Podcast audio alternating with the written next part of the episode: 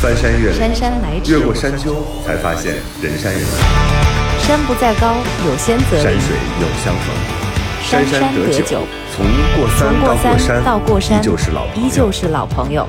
豫州丁丁张陪陪你过山渡渡河，发发牢骚，发发牢骚，说心说。心里话。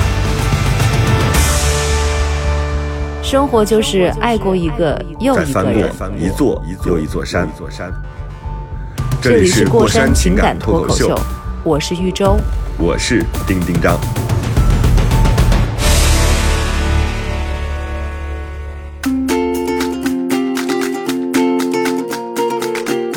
Hello，大家好，这里是过山情感脱口秀，我是投票得票率最高的丁丁张。我的票也投给你，丁丁张。如果能够让你快乐的话，我们所有的票都给你。每次我们在开始录之前都会插科打诨一下，我就能感受到女性的友谊为什么能女性的友谊会比较持久。你知道，很多时候啊，我在偷听方玲和周周的互动，我就能感受到那种微妙的女生之间的那种互相的关爱。就是，如果是我呢，我就会直接指出来，比如说方玲在吃东西，方玲的手机还有声音。但是哦周周呢，他会有一些很周到的那种女性和女性之间的。我说，果然女性是有联盟的。所以就觉得这种东西，没有吧？女生之间不周周这就是礼貌嫉妒好吗？会比较多。没有没有没有，我觉得 不是所有的女的之间礼貌和都是这样周到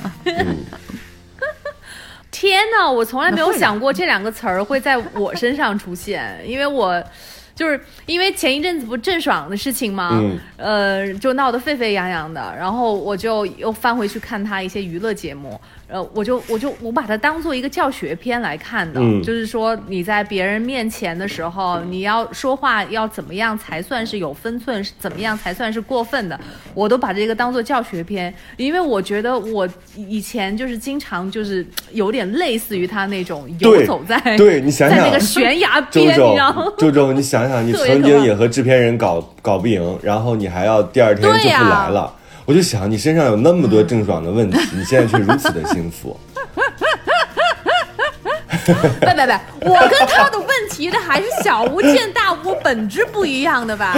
我又不是跟所有的制片人都那个什么，就是就那一次，就是我十几年的这个职业生涯，呃，对职业生涯当中就就那么一次是那样的。嗯，而但我觉得我也有充分的理由，但我我承认啊，年轻的时候确实是会有一些任性嘛，所以现在我不就在反省我刚才故意抹黑故意抹黑周周啊，是因为我想看一看，就是一个人他自己对自我的认知。你看方玲有很多问题，方玲从来不会认为自己 有问题。我不是，那说明他还年轻呢。方玲，你有这样的想法吗？当你看到，比如说有人觉得不得体，或者是就是那个有有这样首先我是得体的你会怎么想？就是我我没有。对，我在我我看郑爽的时候，就我在想，哎，我也想过，我跟周周一样，就是说，哎，我的妈呀，就是因为尤其是你看到，就是很多人把他的所有的片段剪辑到一块儿的时候，我其实会觉得说这是。不管怎么讲啊，郑爽肯定是有她的问题，有她的错误。但是我觉得这种大量的剪辑是其实是是有一点有失偏颇的。人、人怎么可能就是你这个很多情况是散布在每一天每一个状态里的，你突然把它集中起来，冲击力很大，哇！这女孩可能真的是有就是情绪上有点不稳定。但是我但是问题，即便普通人在不稳定的时候，也没有达到那个巅峰的状态。对，就我也是不是我也想说，哎，我有没有过这样的时刻？后来我想说，我我一次这样的时刻都没有过。其实我就有点懊恼的，我想说，妈呀，我都没有发过疯。你没有像在我们节目里这么任性。我我在咱们节目里一点儿都不任性，他也不认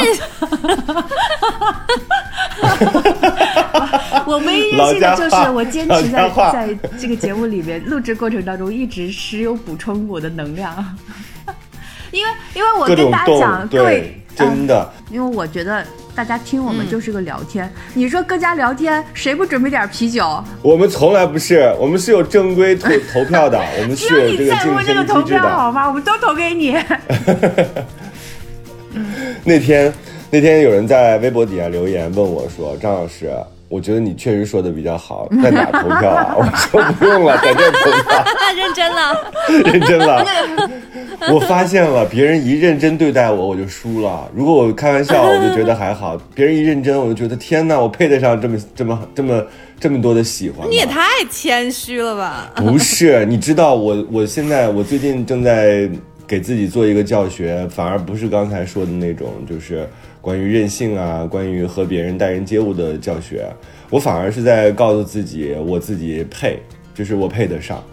呃，因为从小我就觉得我是一个比较自卑的人。我觉得中国很多小孩都有这样的问题，嗯，就是你老觉得别人夸赞你的时候，你不知道如何接招。呃，别人说你好的时候，你就是躲闪的状态；反而别人挑剔你的时候，你很愿意听的样子，但你内心其实特生气，或者说挺难受的，因为你揽镜自照，总是有一些不尽如自己意的地方。但是当别人指出来的时候，那个不尽如自己的意又变得更加的大。所以，我最近正好又指导指导一个朋友，他要失恋了。他失恋了之后，我觉得他也是有一点那种病病歪歪的。一会儿我可以跟大家分享一下他给我发来的微信。但是我有一天，我突然之间，嗯，我特别生气。我早上起来刷着牙的时候，我突然间特别生气。我牙都没有刷完，我就开始给那个朋友发微信。我说，当别人在问，在跟我们不在一起的时候，或者是说，当我们发生失恋状态的时候，我们要想一想别人为我们做过什么。我不能永远都在自己身上找问题，就是。因为我前面好像给他的指导都是说，你要想一想，是不是自己也没有那么好。后来我突然间意识到，说其实这个事情我不是说非要对对，就是一定要多，就是大家你给我多少，我给你多少。但是能不能让自己也稍微强大一点？我觉得我们很多时候都已经不是谦虚了，我们是什么呢？是懦弱，不敢争取自己的利益。不敢得到自己想要的东西，觉得自己不配得到更多的爱。我的发言完毕，就这么多。我今天节目录就结束了。越说越生气，具体表现在什么呢？哎，不是吗？这他让你怒其不争的地方是什么？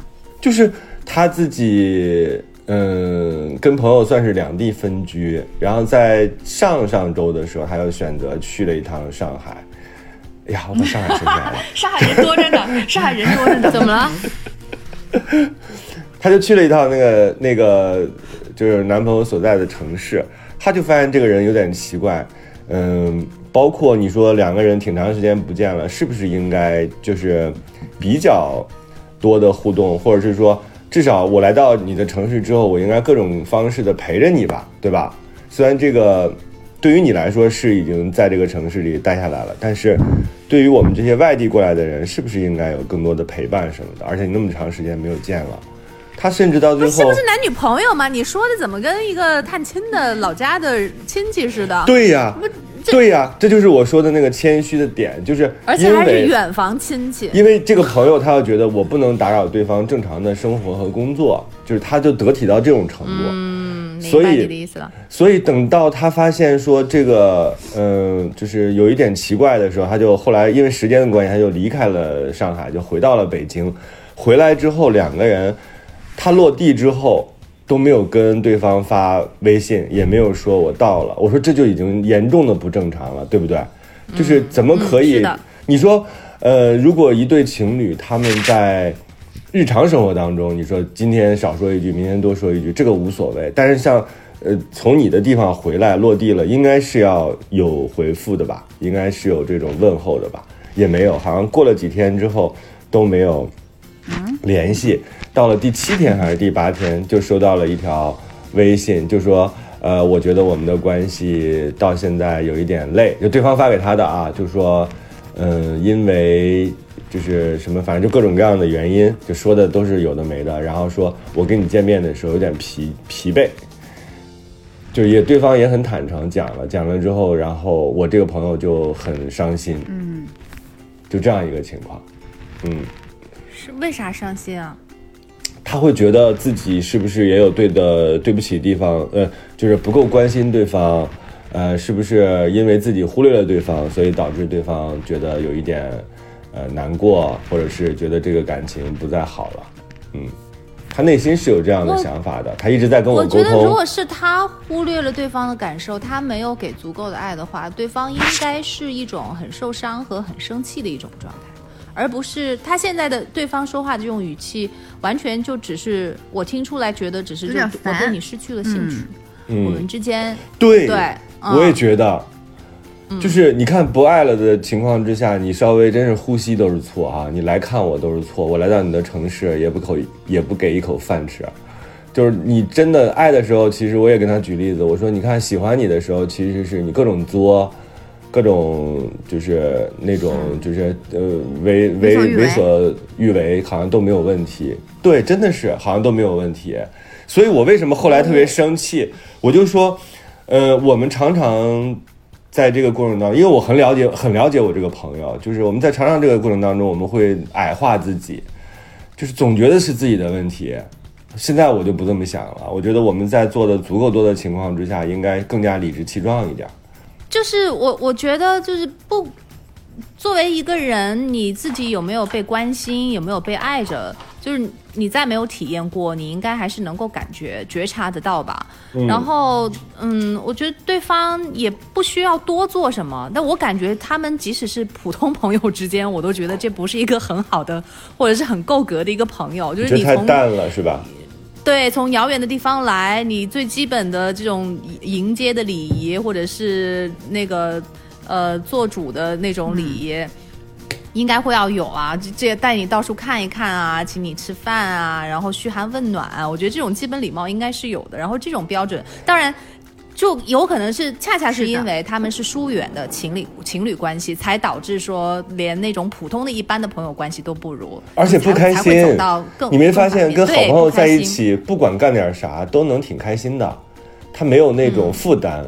就是我说，当一个人真正不爱你的时候，他就不是疲惫，他是厌倦，他是不能装了，他装不下去了。不是你让他感受到，对，不是他让你辛苦，是他演的自己很辛苦。他不爱你，他要演爱你，这件事情是最辛苦的，比任何的体力活都重，都都来的累。生活就是爱过一个又一个人。再翻过一座又一座山。这里是过山情感脱口秀，我是玉州。我是丁丁张。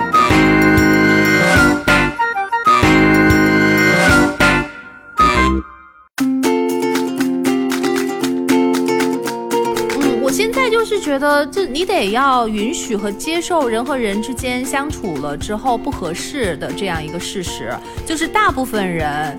呃，你生活当中遇到的人要生活在一起的话，很有可能就是不合适的。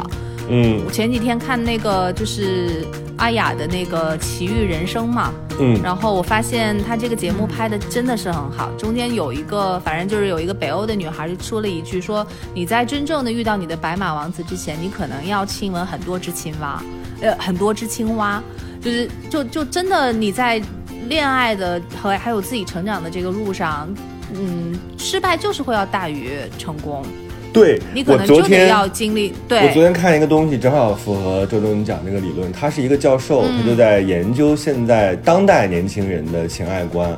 他说，其实我们现在确实是道德的这个东西啊，收的越来越窄。为什么我们会经常被叫做渣男或者是渣女？是因为很多人以为自己遇到的第一份感情就变成了真爱。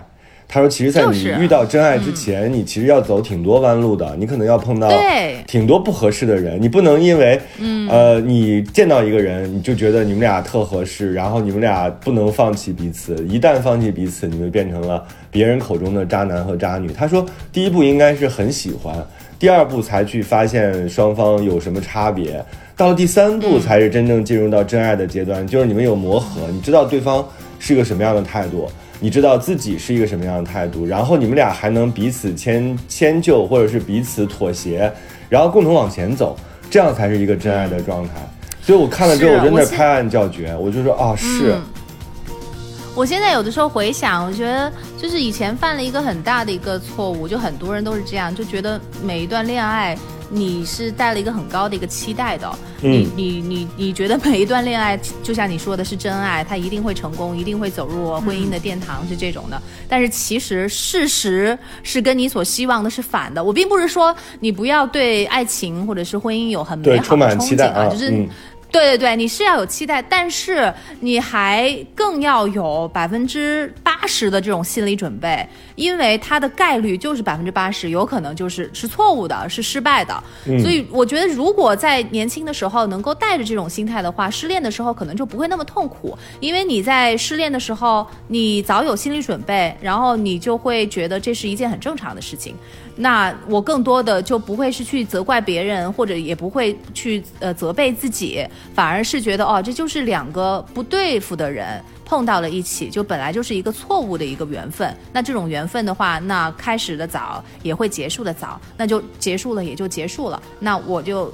因为把这个当做是一个寻找的一个旅程的话，那就只这只是中间的一个驿站而已。我就再坐这个车，我再去下一站，再去寻找，直到找到那个对的人。那这样的话，我觉得心态就会放平很多，而不至于说每一次啊，怎么又失恋了？怎么这个又不成功？沉浸在那种很痛苦，然后很迷茫的这种那个那种状态里面。嗯，反而会觉得其实失败是正常的，百分之八十的人都是失败。失败是正常的这个理论我还挺喜欢的。我觉得你你你你你，毕竟你比如说你像你说你，呃，结婚的次数一定比不上谈恋爱的次数，对吧？你按照这个比例来说，是不是失败就是正常的？你为什么？只要折腾不起，为什么就是要要要要经过这么多思虑才做这件事情呢？是因为它一定有失败率的。所以不可能任何一个事儿都都很成功。那你成功就是，就那他其实违背违背一个规则嘛。就很多时候你在谈恋爱的过程当中，你感受到那些那些挫败的那些失败的时刻，我觉得还是挺好的养分。怎么可能失败就对对就没有没有那么多想不通的东西？你知道，就是你人不能人不能厌倦。我不知道是因为我们年龄的问题。是不是我们的年龄的问题导致我们在面对一些问题的时候变得比较的从容，或者是没有那么像更小的时候啊？我们会很在意啊，尤其是那种痛苦。所以我最近都在给这个朋友一个就是那种灾后重建的工作，我就经常叫着他，我就经常叫着他去吃个饭呐，然后出去溜达一圈啊，然后甚至说，哎，你想想，咱们是不是要开个书店呢？就是，就是给他一些这件事情的题外话，而且我自己最近真的是在研究这个事儿，我就在问我那个健身教练，我说你现在总结你上一段恋情，他也说出来一个东西，让我也他怎么就上一段恋情？你健身教练不是之前还在恋爱之中吗？哎，那都过去挺长时间了。然后他说我其实，他说我其实，在感情这件事情上，我只希望有百分之五十。但是对方如果超过百分之五十的时候，我就会感到恐惧。期待吗？是对成功率的期待，还是不是？就是对爱情这件事情本身的付出。就是他如果可以用数字衡量的话，我觉得他很诚实啊。这个没有任何可以就是你去指摘别人的，这是很诚实的一个态度。他说：“我觉得很多时候的那个不均衡，或者是双方对待事情的态度太不一样了，可能会导致这一方就感觉到比较累。”比如说，我现在是百分之五十的状态，你总是百分之一百二，那对我来讲，那个差距其实就是一种巨大的压力。所以你说最后成功的那些情侣，其实他们可能找准了那个彼此的那个区域。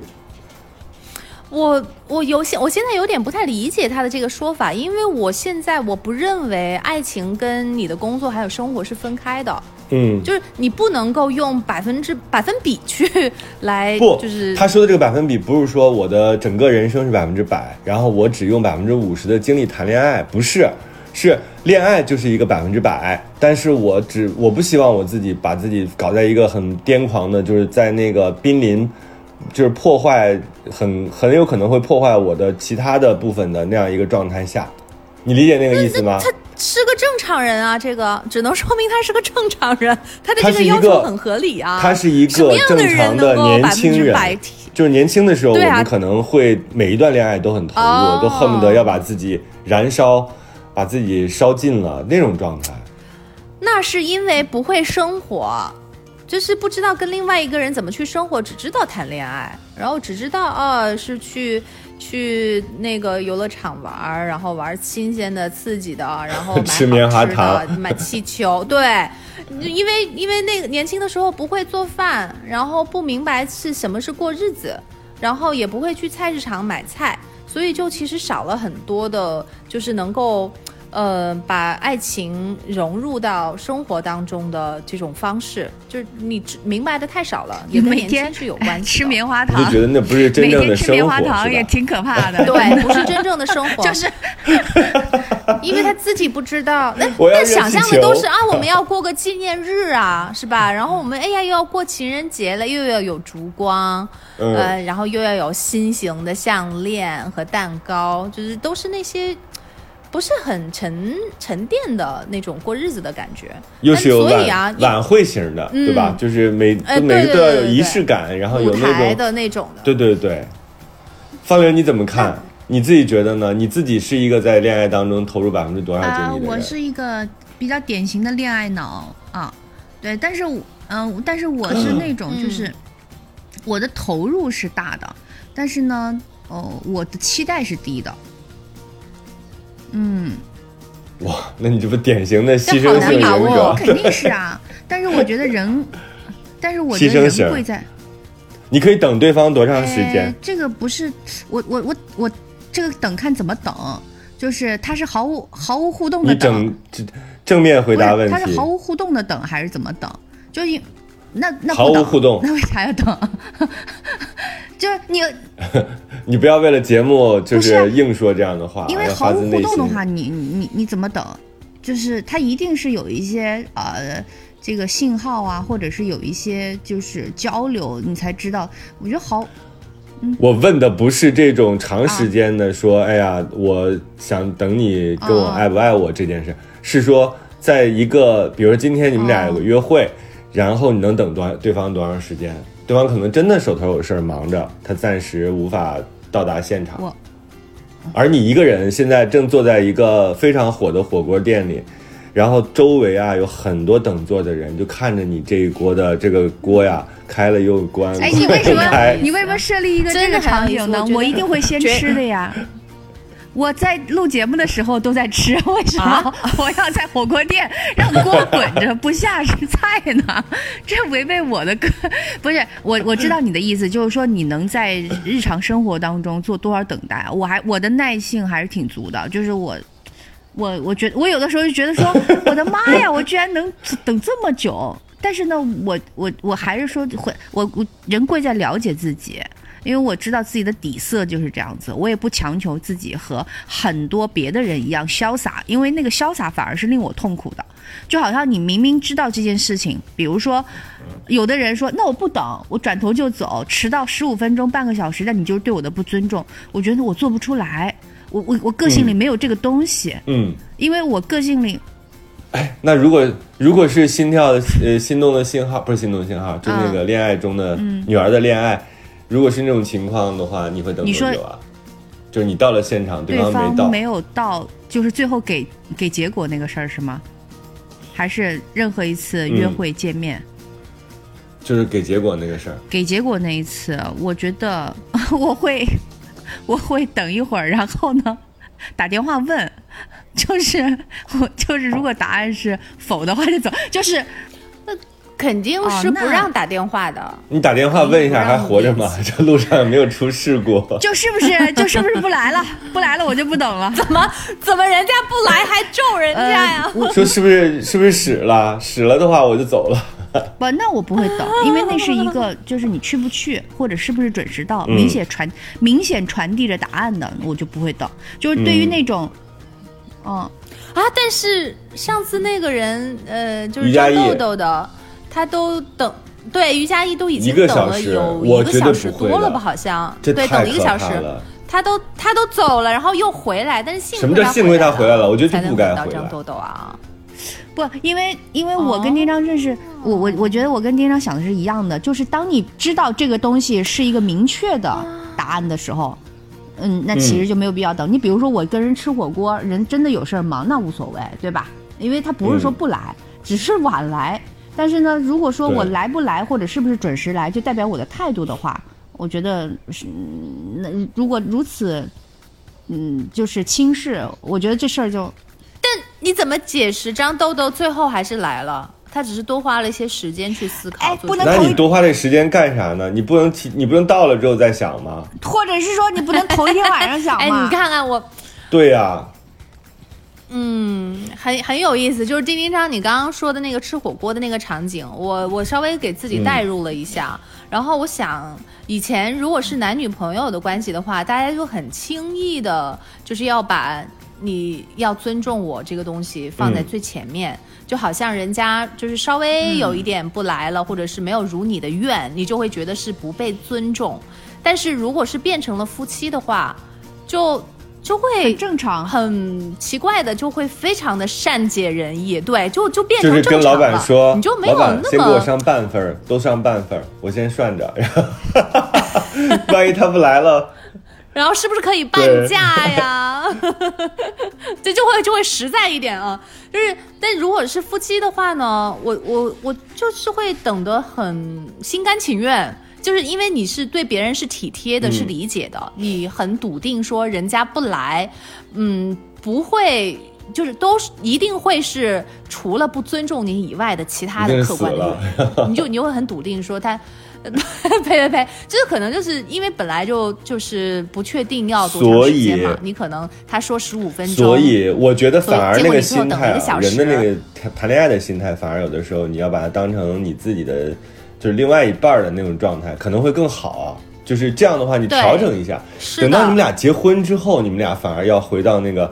就是谈恋爱的那个状态，要彼此更加尊重对方，因为你们有了这个身份做这个底色了，呃，反而就是有的因为太熟，所以你就出现很多忽视对方的状态，反而那个时候要把这个自尊什么的往前提一提。我觉得这样交换一下，其实可能挺好的。但你知道。有意思的就是你尊重别人，别人真的会回来尊重你。就比如说他，呃，我脑脑让我等了一个小时，但我没有毫不介意，因为我理解这是他的工作，也不是他控制的时间，所以我自己就自己找找事儿干啊，我自己去消磨这一个小时的时间啊。如果冷了的话，就出来走一走，晒晒太阳，活动一下，就完全没有觉得是一件很很难嗯受的事情。然后你尊重了他之后，你会发现他。他已经来出吃过了现的时候，他还小喘着气儿，他是忘了，他还是明显是小跑着过来的，然后他也他也带了很多的这种歉意，所以你就会觉得好像你没有因为你等了很长的时间而没有被尊重，你反而觉得他是尽了力。哎对这个就看你能等多人久啊？嗯，方玲，你能等多久？不是咱们都说一个时间。呃不，我觉得这就是看人了。我我我同意周周那个东西，因为他让他觉得很愉悦的是，呃，他有个互动，就对方并没有觉得这事儿是理所当然的。但是如果有一个人觉得嗯这些事儿是理所当然的话，我觉得就得狠狠的给他嘴巴子，就得就是你哪怕等每等一次骂一次，每等一次骂一次。就我觉得嗯会有另外一种人的，是的，嗯，那就是不在就是有你看啊这种话最伤人了，周周。就是当我们一旦把这个东西定义成他不在乎你才做了这样行为的时候，我们对这种行为就没有办法，就零容忍了。不，我不是说，我不是说他迟到了是不在乎，而是他一迟到了，第二对自己的迟到没有任何的歉意，或者是不做任何的解释，这一定是不在乎你的一种表现，或者他就是一个很没有、很不懂礼貌的人，那你也不会找他做自己或者就是这种人。我觉得有，就各种各样人，这世界上人的 人的种类太多了。生活就是爱过一个又一个人。再翻过一座又一座山，座山。这里是是过山情情感感脱口秀秀，，我是玉州。我是丁丁张。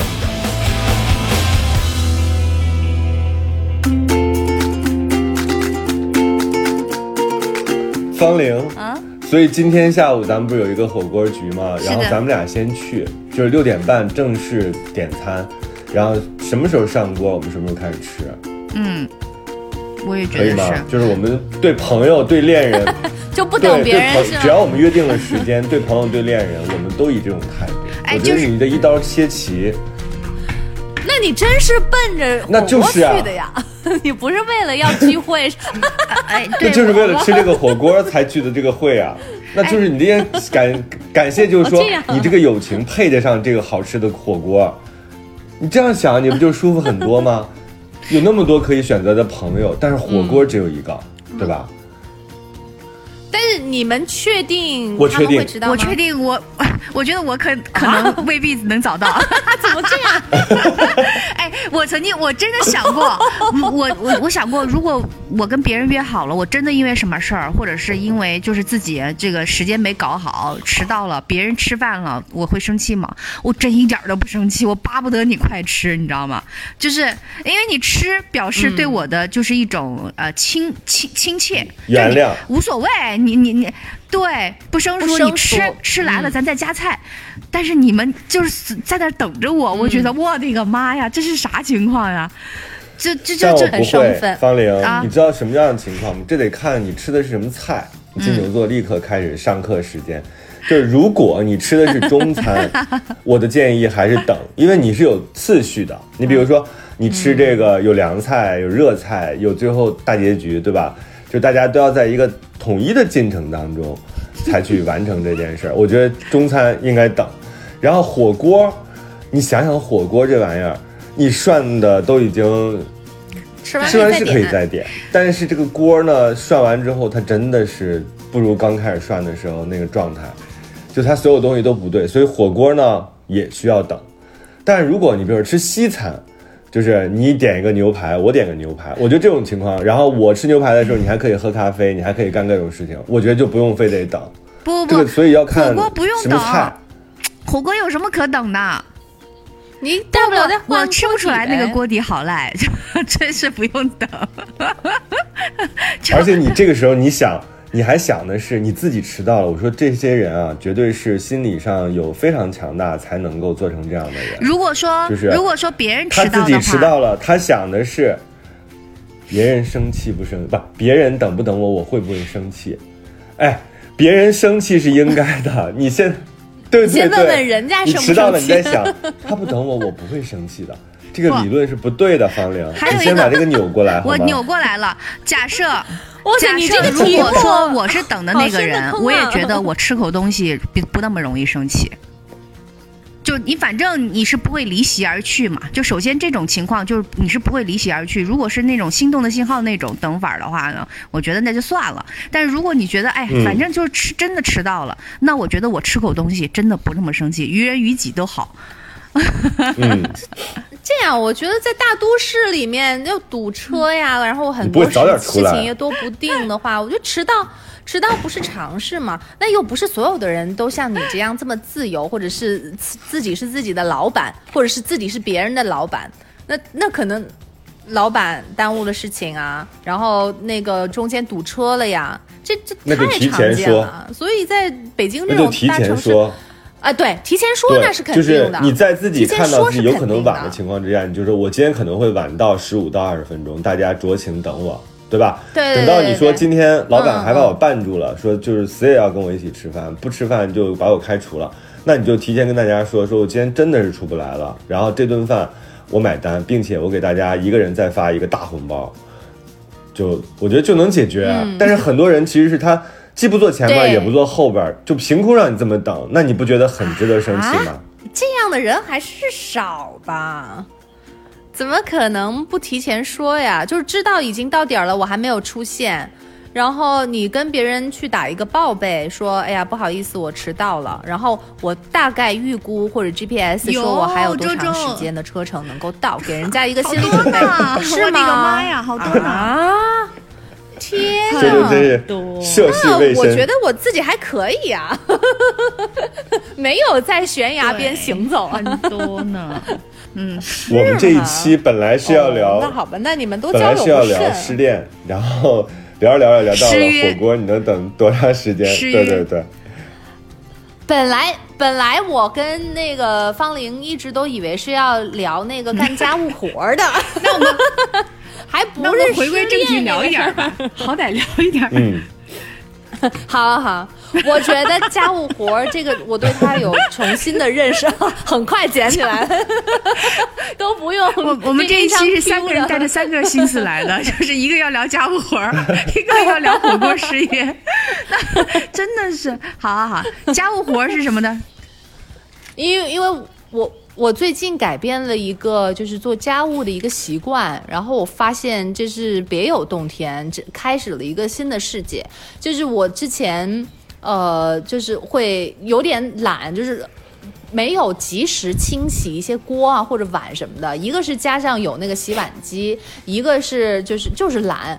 然后我现在我养成了一个习惯，就是吃完饭之后我立马收拾所有的我早就是，嗯啊，对呀、是不是很舒服？如果你不收，你才会不舒服。你收了，你就当天的事情 当天解决了。是，对，就是一个是你马上收拾完了之后，因为你每一餐之后用的碗啊、餐具什么的，其实嗯没有那么多。一个是你洗的很快。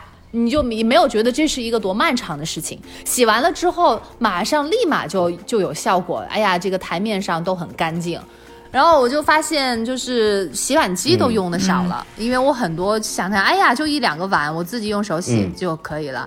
然后还有一个就是茶几上面的东西，我以前就是睡觉啊，然后就拿着手机就上去了，然后剩下的什么泡了茶叶的杯子呀，或者是桌上的垃圾啊、都不收拾。然后第二天早上，难刷的你知道早晨。呃，这呃一个是很难刷，一个是你看着那么乱乱的，你就很难受，就是莫名本来就有起床气，有可能，然后你看到那个东西会更加的让你不爽，就会影响你一整天的心情，有可能。然后我现在我就改成了一个习惯，我说我睡觉之前我要把桌上的东西，呃，那个垃圾倒掉，然后把杯子都放到池子里头去，然后把杯子给洗完，然后把杯垫儿收到它的下面，它所该待的地方，还有什么牙线也收到盒子里头去，遥控器也放到下面，就上面基本上可能就留一个那个小小的那种嗯桌灯，就没有别的东西了。我就发现，哎，没有觉得这是一个多多大的一个事情，没觉得很难，就其实就两三分钟的事情。然后你做完了之后，哇，那可是让你清静了一整天的那种感受啊！就第二天早上一起来，你会发现，哦，家里头好干净啊，就是一天早上就会有好的心情。还有一个就是嗯洗手池，洗手池就是。我打断你一下，周周，因为很多朋友以为突然间跳台了，是这样的啊。我们 我们刚才呢，其实这个话题来自于什么呢？来自于我一个好朋友失恋了。失恋完了之后呢，我们其实是希望说能够给他一些新的，就是对于他来说调整自己的时间。所以我们发现说，在这个阶段啊，尤其是疫情期间，大家都不能出门，然后又尽量减少外出嘛。这种时候，什么事情除了阅读啊、听音乐呀、看片子呀这些之外，我觉得还有一个非常好的能够让你自己变得更加的有成就感，或者是心情变得比较平静的，就是做家务。所以我们到了这个做家务的环节，真的是，你让他去打扫卫生，让他把自己的衣柜里面的衣服全都拿出来，像你上次说的那样，然后全部都嗯整理一下，就是把那个喜欢的和不喜欢的，你要特别明确的知道。我觉得有的时候，当一个人就是有的人很烦躁，是因为我不知道我嗯喜欢什么，就是看到这个东西，我也没有很明确的一种喜好，这就很嗯烦，你知道吗？就是你不了解自己，但是一旦你有很明确的一种喜好，然后喜欢和不喜欢，然后我喜欢的东西嗯我可以留着，然后不喜欢的东西我会很舍得把它给扔掉，这就是一种力量。你一个是对你自己的认知，一个是你自己对自己的生活可以做决定，所以我强烈的建议他把自己的那个所有这个家里面上上下下全部都整理一遍，然后养成一个很良好的一个打扫家务的一个习惯，就是家里面都是清清爽爽。我现在也是特别理解，就是之前别人说整理的重要家里头其实是。对整理的重要，就是你家里面的那个环境啊、物品摆放啊，其实是你内心的一种朋友们，我也在这儿说啊，呃就是刚才周周嗯说的这个，真的是第一步。就当你把自己不喜欢的东西全清出去之后，你就有了空间放你喜欢的东西。这个时候，你内心是很明确的，的你知道自己的衣柜还有几格可以放东西，还有几个衣架可以放东西的时候，你内心其实是很清晰的。然后另外呢，我觉得有一个特别重要的哎是点，就是你一定要学会物归原位。就是所有的东西它在哪儿，嗯它就应该在那儿。就是每天都应该在你睡觉之前让他们回到它该有的位置，这样它永远都不会乱。昨天一个朋友来我家，我我不在家，他就来我这儿拿东西。他进来之后，他说你保持的真的很好。我看到这句话之后，我觉得我内心特别有成就感，是因为我真的每天都在保持，就是我不要让任何多余的东西出现在我的世界当中。这个其实看起来在清理你的物品，其实是在整理你的内心世界。很多人会觉得，哎呀，你们太龟毛了，你们是不是事儿太多了？你生活不就要随意吗？随意就会给你带来非常多的麻烦。比如说，你五分钟能出的门，你可能十分钟才能出，因为你丢三落四，你总要在找你那些本来应该放在原来位置的东西。我现在所有东西我都知道在哪儿，以及都放在哪儿。还有，我知道我自己有几件 T 恤的名额，我有几件外套的名额，我有几件。有几件那种可以去穿上吃火锅，吃完了之后要进行干洗的衣服，我内心特别清楚，所以我这段时间我就觉得，哎，好像，哎呦，这种清除的感觉 特别舒服。对，大家找你们找到了共鸣，我现在也比以前好，我也比以前好，真的我。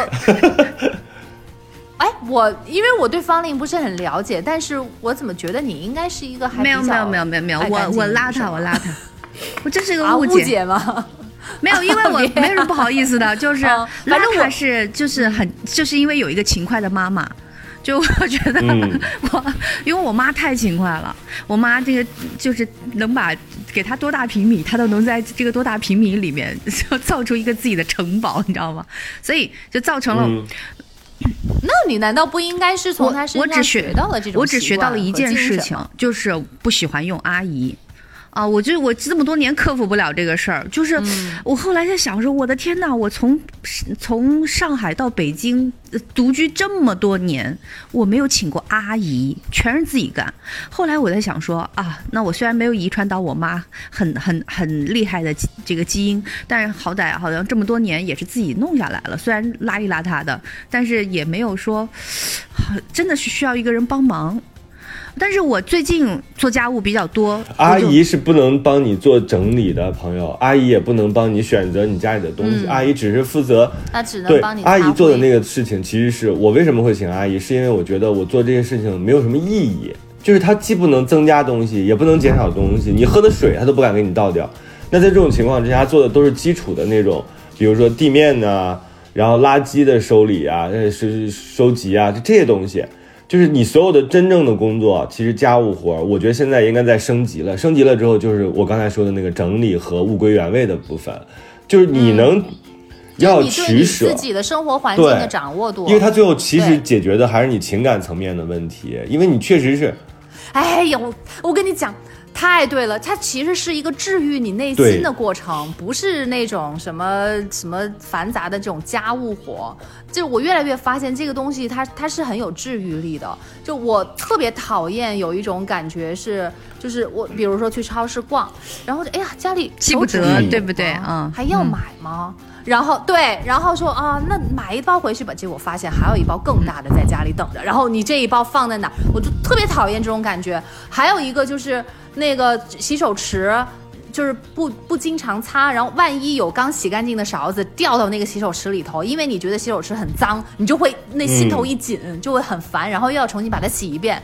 所以我我在观察到了自己这两点特别不爽的时候，我就开始整理东西嘛，然后就把所有的那个就是呃卫生用品啊、手纸啊什么的都搁一块儿。所然后其实然后如果生活当中发现有什么需要买的东西，都会养成一个习惯，把它记在手机里面，有一个 shopping list。有购物一个清单，所以你下次再去超市买东西的时候，你就会很清楚哪些东西是必需品，哪些东西是你这一次就要买的，再不买了家里就没有没有了的，或者哪一些东西你买一定会多了的那种，所以就心里就很清楚。就觉得自己心里内心的那个角落没有黑暗的地方，就都被光给照着了，这是太治愈、太爽的一种感觉了。然后洗手池的话，每天你都把它擦一遍，然后洗手池它就是一个很干净的，就包括它的那个就是四周的那个缝儿，也包括下面的那个漏水的那个那个网都，你把那个网也擦干净，就是用那个清洁剂给擦了，把它冲干净，放在旁边晾干了，就是每天都是这样，然后它就不是一个不干净的地方，你就也不会内心有。老是很膈应的时刻了，就这些东西，其实它能给你的生活带来特别大的改变。我非常非常同意，而且我自己现在，呃，为什么我能够在这个朋友失恋之后，我总是能用比较正面的东西来，呃，鼓励他。我觉得人到了一定的年纪啊，应该对于自己的情感世界还有。呃，生活都应该做到四个字：一览无遗。这个东西不是说我们就没有难处理的关系了啊，不是说我们就在一个特别幸福的这个关系当中，不是，是因为我们自己要把所有的。嗯，对自己有用处或者是有益处的东西，让它更清晰地展现在自己的面前。然后你你说遇到问题，这是很正常的，生活当中各种各样的问题都有可能出现。但是因为我们有一览无遗这四个字做支撑，我们当当遇到问题的时候，我们就没有那么害怕，因为我们知道我们拥有什么，我们也知道我们拥有那个东西在哪儿。因为你很多时候你你不能最后变成连求助你都不知道找谁求助，那你就过糊涂了嘛。要清清晰晰的，要一览无遗。我觉得这个其实是失恋不失恋都应该做到的。从生活当中的每一个角落开始。我现在我庆幸我自己做的那次整理，真的整理对一个人真的太有帮助了。我现在我觉得还是东西多，必须要再往下去。哎，我我也是，我最近在家里面看着，我就在想一件事儿啊，就是我不知道你们会不会想，就比如说我要搬家，我要带走的和留下的。就我很奇怪，就是我觉得哦，我发现我可我就是，如果你硬让我，就是丢下，呃，还能丢下蛮多东西的，就能搬走的东西不多。然后我就很愉快，我想说啊，那我就是其实就我没有超载嘛，就不喜欢我我我以前。其实你浪费了一个机会，嗯，什么机会？你浪费那个机会，就是你从旧家搬到新家里来，就是那个其实是一个非常好的清理的机会，因为你很难把自己家里所有东西全拿出来。搬家是一个特别好的机会，但是我那时候是因为太忙太忙了，就我就基本上没有时间在家里面，就完全没有，就完全没有时间，没有时间在家里。我都在北京的时间都很少，一天到晚出差，所以我根本没有时间审视家里。我只能就是说连家端端到新家里来之后，哦，才发现有些东西是可以丢掉的，已经已经处理掉很大一部分了。但是我在想说，如果我再搬家，我我有哪些东西要带走，有哪些东西可以留下，然后我就觉得很愉快。嗯，就我觉得，如果买我这房子的人也会很愉快。这会这会是一个特别好的、特别好的就是起点啊！尤其现在又到了二月份啊，就是这一年又过去了十二分之一，妈呀！就是到了二月一号辞旧迎新的时候，大家如果啊，你这个。这个年不能回家，因为现在各地的隔离政策什么的都不太一样，而且确实是来回一趟，如果都需要隔离啊，需要核酸呐，然后甚至到了家之后也不能让你外出的话，我觉得确实可以原地过年。原地过年有一个特别好的给大家的这个建议啊，就是你原地过年的时候，好好清理一下自己那个空间，不管是租来的房子还是买来的房子，就是把自己拥有的东西都分门别类的。拿出来看一看，摸一摸，不喜欢的丢掉，然后好好的开始新的一年，行吧？我们这一期基本上也就这样了，希望大家给我投票，我是热爱被投票的丁丁张。哎，你乘风破浪你你在想这个投票是把你 就是投成第一，还是给你投投出去？投出去。你结果人家连标题都没看就瞎投。反正要投给丁丁章，好吧？那我是不是每次录节目都是我 提前的？是不是我每次录节目都是我来张张罗时间？是是是是，你值得，你第你值得第一，You won，You first，给你给你，我们的票也都给你。行吧，那你们俩一人一句话结束今天的节目吧。你。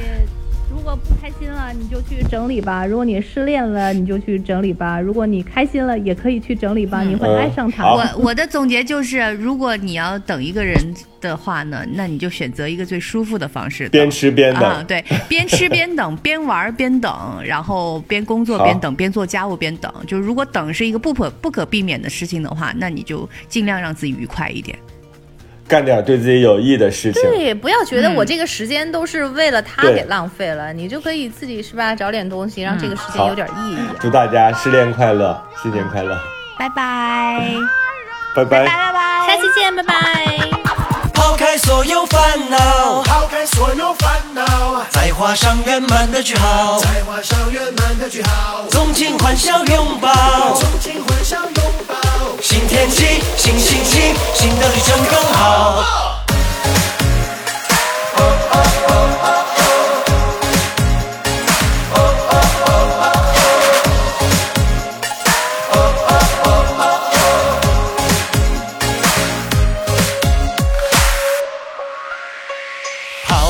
烦恼，不需要烦恼。今天为昨天画上个圆满句号。纵情欢笑，来纵情拥抱。新的天气，心情运气更好。花花世界，世俗纷扰，忧愁烦恼都一笔勾销。天地之间，任我逍遥。好事已经要来到，一起看冬去春来，等燕归巢。春光明媚，飘花儿笑。情似海深，爱比天高，永远相伴。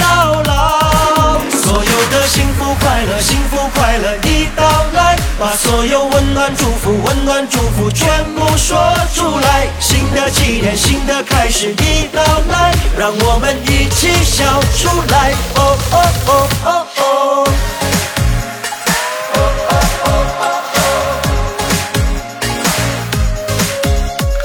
花花世界，世俗纷，恼都一笔勾销。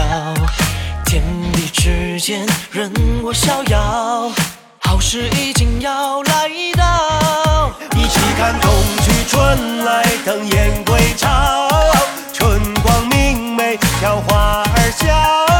情似海深，爱比天高，永远相伴到老。所有的幸福快乐，幸福，所有温暖祝福，温暖祝福全部说出来。新的起点，新的开始已到来，让我们一起笑出来。哦哦哦哦。红叶律动起春来，互相道句恭喜发财，相聚带走所有烦恼，幸福藏在每个转角。带你穿过日月四季后，拿起画笔谱写年少日记，勇敢像带兵的木兰，耳濡目染看我出口不凡。踏遍秋欢，明月总归来。幸好有你结伴觅自在。冬去春来总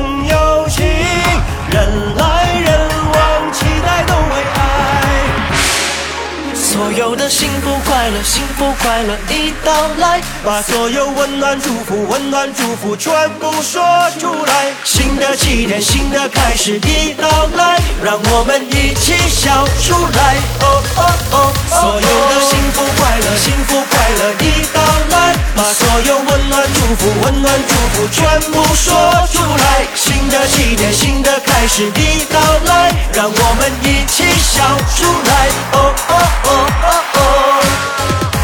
我们在这边祝大家新年快乐，万事